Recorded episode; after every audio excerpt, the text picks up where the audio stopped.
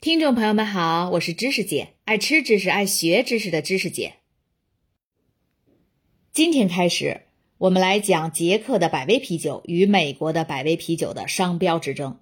这场商战不仅已经打了超过一百年，而且标的已经超过了十个亿。按照老套路，开始前咱们先来简单介绍一下捷克的历史。做了这么多期节目下来，我最大的感受就是欧洲的历史是真乱呐。随便拎出一个欧洲小国来，如果想把它的历史从头到尾捋清楚，那都是一部长篇小说的体量。不过，跟咱们中国这样五千年文明的历史悠久的古老大国来比的话，嗯，那还是小巫见大巫的。捷克共和国，简称捷克，位于中欧，领土面积介于我国的重庆市和宁夏回族自治区之间。没错。重庆市竟然比整个宁夏一个省的面积都大一点，确实有点反常识。捷克是纯内陆国家，周围一圈被德国、奥地利、斯洛伐克和波兰四国包裹得严严实实的。捷克首都布拉格是一座非常美丽的城市，号称欧洲最美城市之一，也是全球第一个整座城市被指定为世界文化遗产的城市。室内拥有为数众多的各个历史时期、各种不同风格的建筑，其中特别以巴洛克和哥特式风格更占优势。每年，全世界大概有六七百万游客来布拉格游览度假。公元六世纪，斯拉夫人开始在这片土地上定居。公元八六七年，建立了普舍美斯王朝。十一世纪初，成为神圣罗马帝国的诸侯国。后来被神圣罗马帝国皇帝升格为波西米亚王国。到了公元一六二零年，波西米亚王国被奥地利的哈布斯堡王朝正式吞并，直到一战结束后，奥匈帝国瓦解。一九一八年十月，捷克与斯洛伐克联合建立了捷克斯洛伐克共和国。一九六零年改名为捷克斯洛伐克社会主义共和国。同时加入了华约，成为以苏联为主体的社会主义阵营中的一员。一九八九年改名为捷克斯洛伐克联邦共和国，同时由社会主义向资本主义过渡。一九九三年一月一日，捷克与斯洛伐克和平分手，变成了捷克共和国。捷克是一个发达的资本主义国家。一九九九年加入北约，二零零四年加入欧盟，二零零六年世界银行宣布。捷克进入了发达国家的行列。作为捷克共和国的第四大城市，布杰约维采的名字开始为更多人所知，因为这里就是著名的百威小镇。布杰约维采是根据这个小镇的捷克语名字翻译过来的，而百威则是根据它的德语名字翻译过来的。是的，这个小镇竟然同时拥有两个不同语言的名称。对于咱们这些大多数时期都生活在大一统天下的国人来说，可能确实有点费解。百威小镇的德语发音是 Budweis，所以这里出产的啤酒就称为 Budweiser，B U D W E I S E R。发现没有？这个拼写听着特别熟悉吧？没错，跟美国百威啤酒商标上的名字一个字母都没差。小城不节约为采的酿酒历史悠久，在波西米亚王国于十三世纪中期达到发展巅峰时，国王普热米斯尔奥托卡二世首次将这座小城打造成为酿酒中心，给城中二百六十户居民授予了酿酒权。之后又过了几个世纪，这座小城在哈布斯堡王朝统治时期就开始被称为了百威小镇。因为哈布斯堡王朝的官方语言是德语，所以这座城市的名字就一直采用德语和捷克语两种语言流传至今。啤酒一直在百威小镇的政治经济生态中扮演着重要角色。工业革命期间，操着捷克语的农民移居到各个德语城市，百威小镇就是其中之一。我们可以从这座既被称为百威小镇，又被称为不节约为彩的小城。十九世纪中期以来的档案记载和城市管理资料为切入点，洞悉欧洲的整体态势。在过去一百多年的时间里，高度紧张的民族主义态势和根深蒂固的意识形态冲突，几乎摧毁了整个欧洲，造成长达数年的分裂局面。再说德语的哈布斯堡王朝统治时期，小城不节约为采，在1785年成立了大众百威啤酒厂。1876年，酒厂正式将百威啤酒注册为商标，注册的是 Budweiser，而不是捷克语的不节约为采。咱们在前面第十期详细聊过美国百威啤酒的发家史。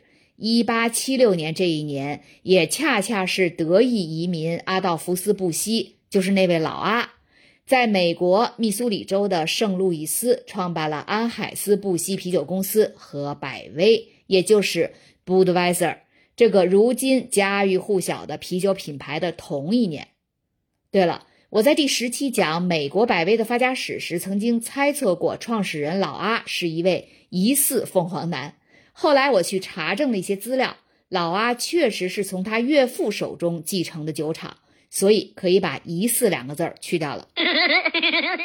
所以，一八七六年是大众百威酒厂在捷克注册了百威啤酒这一商标的年份。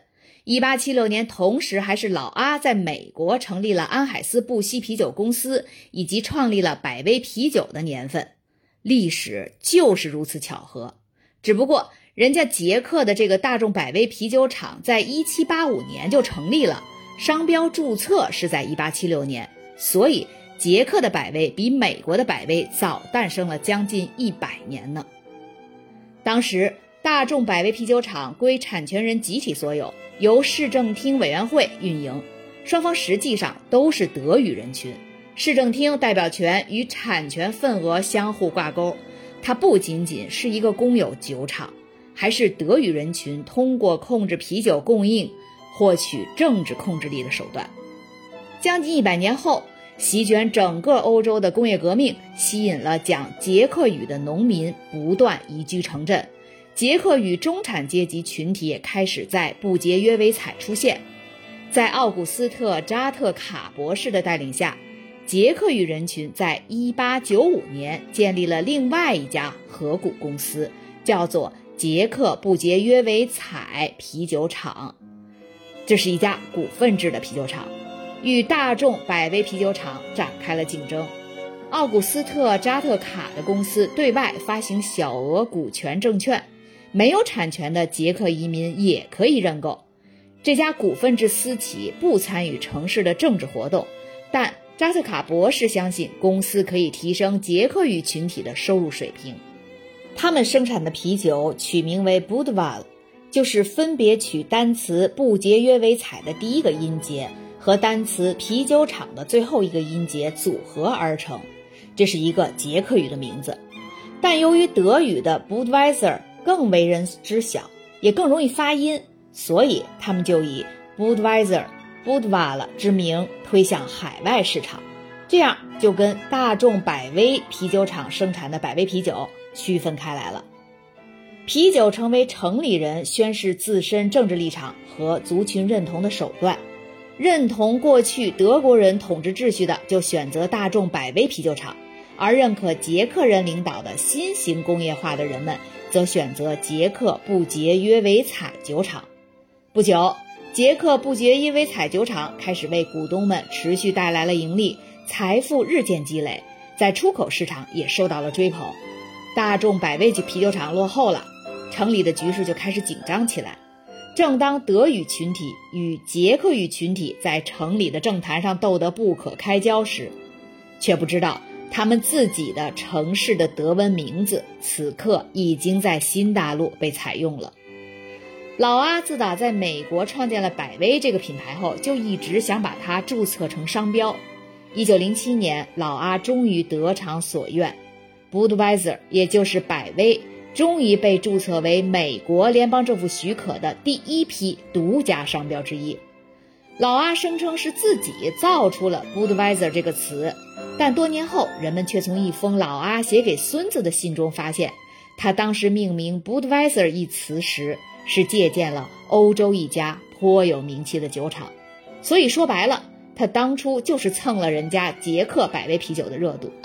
话说老阿知道捷克的不节约为彩也并不奇怪，咱们在前面第七期聊到捷克的另一个啤酒名城皮尔森时，曾经提到过，皮尔森人当时请来的是巴伐利亚地区的酿酒专家，帮着他们改良捷克啤酒。而老阿恰恰就是从巴伐利亚去到美国的移民，所以他知道捷克不节约为采的啤酒厂也就不足为奇了。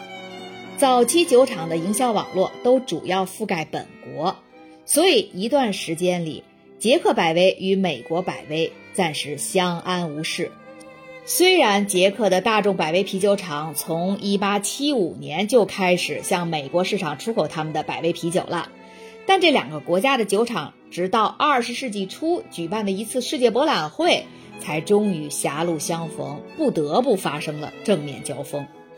当时，两家公司达成了一项非正式协议：安海斯布希可以在北美独家销售其百威啤酒，而捷克大众百威啤酒厂则在旧大陆拥有独家销售权。当时达成这项协议的是捷克大众百威酒厂。而捷克与人群建立的捷克不节约维采啤酒厂并没有参与其中，这就为日后引发了两国之间的商标纠纷埋下了隐患。